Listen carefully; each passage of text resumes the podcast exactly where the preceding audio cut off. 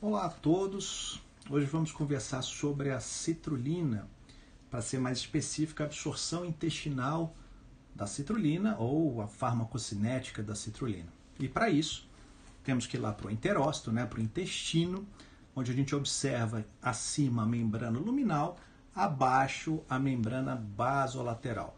Então, o foco da nossa conversa hoje vai ser justamente a citrulina, mas para falar da citrulina, eu preciso citar outros quatro elementos: a glutamina, o glutamato, a prolina e a arginina. E vamos começar justamente pela glutamina.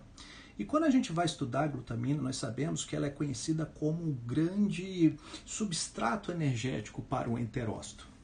E de fato isso é verdade, que alguns pesquisadores colocam a glutamina como ah, um hormônio primitivo para o intestino. É bem verdade isso quando a gente olha algumas funções, como por exemplo o próprio estímulo né, de replicação celular, o próprio estímulo de crescimento celular via MAP-quinase. Além disso, a gente observa que essa glutamina promove um efeito inibitório antiapoptótico do enterócito. Sabemos também que a glutamina ela tem uma ação de potencializar o efeito barreira no intestino, bem como conferir estabilidade às junções dos enterócitos. Então, de fato, a gente observa uma função muito grande da glutamina. Tanto é verdade isso que quando a gente pensa e observa a suplementação de glutamina, essa glutamina não tem a sua absorção porque ela para totalmente no intestino, no enterócito. O que a gente observa são quando as doses são extremamente elevadas, alguma coisa passa para o plasma, mas doses bem elevadas. Bom, então a gente observa nessa via metabólica que eu quero mostrar que apenas 18,5% da glutamina vai para essa via. O restante vai aí de acordo com as funções que eu acabei de citar. Essa glutamina endógena também participa desse processo, então observe que o enterócito é o principal consumidor dessa glutamina.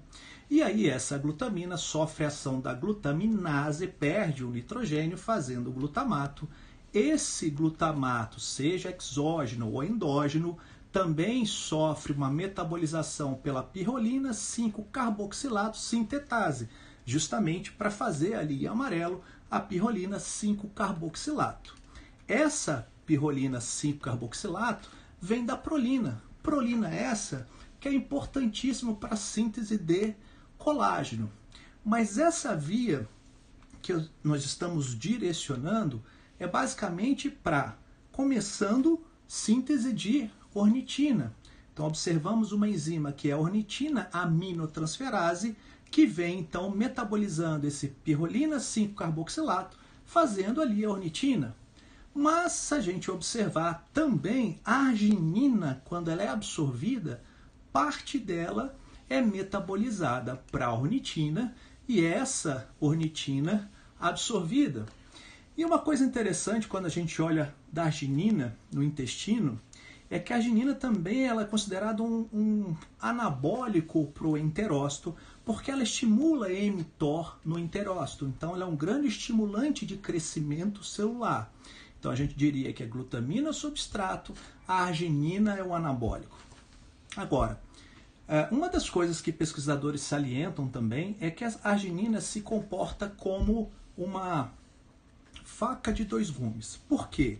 Ela está associada à síntese de óxido nítrico e o óxido nítrico está associado à motilidade intestinal. Então, ela é extremamente importante na motilidade intestinal.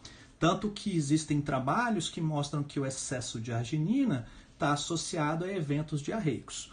Mas, por outro lado, a gente sabe que o excesso, e aí os pesquisadores deixam isso bem claro, que o excesso de arginina pode gerar justamente um quadro que nós chamamos de nitrotirosilação, ou seja, querendo ou não, há um dano, há um estresse oxidativo ocorrendo em meio àquela região.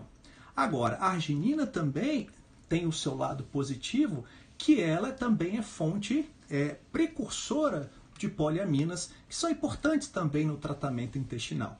Então é, é sempre esse equilíbrio do mais e do menos para realmente chegar nesse equilíbrio caso a suplementação de arginina seja interessante, seja pensada.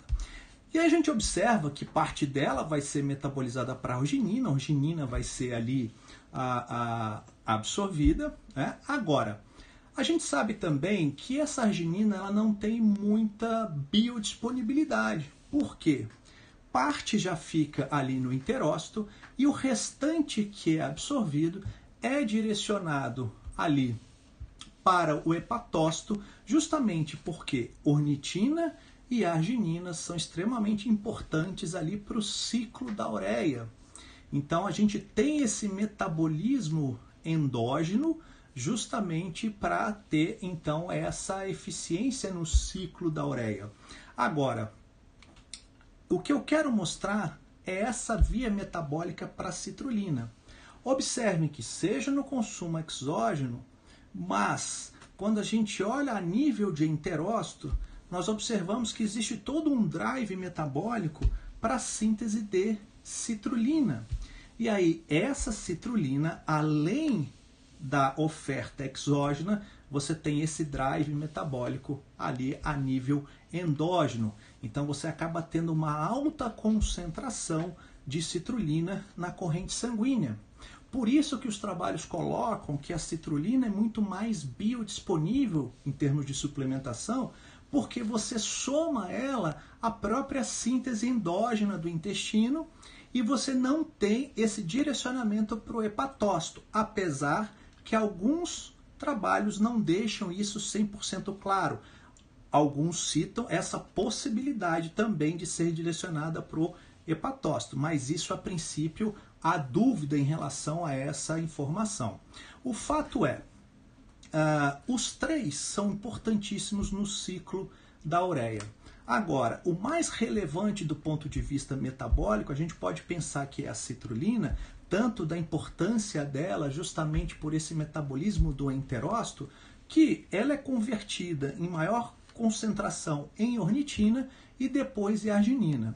Um trabalho que suplementou os pacientes com 10 gramas de citrulina mostrou que houve um aumento da concentração de arginina, subiu aí para 300 micromol por litro, a ornitina subiu ainda um pouco mais para 600 micromol por litro e a citrulina foi para 2.800 micromol por litro. Ela aumentou muito mais a concentração dela não só pela suplementação, mas também pelo esse direcionamento endógeno, além de ter essa conversão para arginina e para ornitina. Então, se a gente fosse estabelecer uma ordem, a suplementação de citrulina prevalece sobre a ornitina e a ornitina sobre a arginina.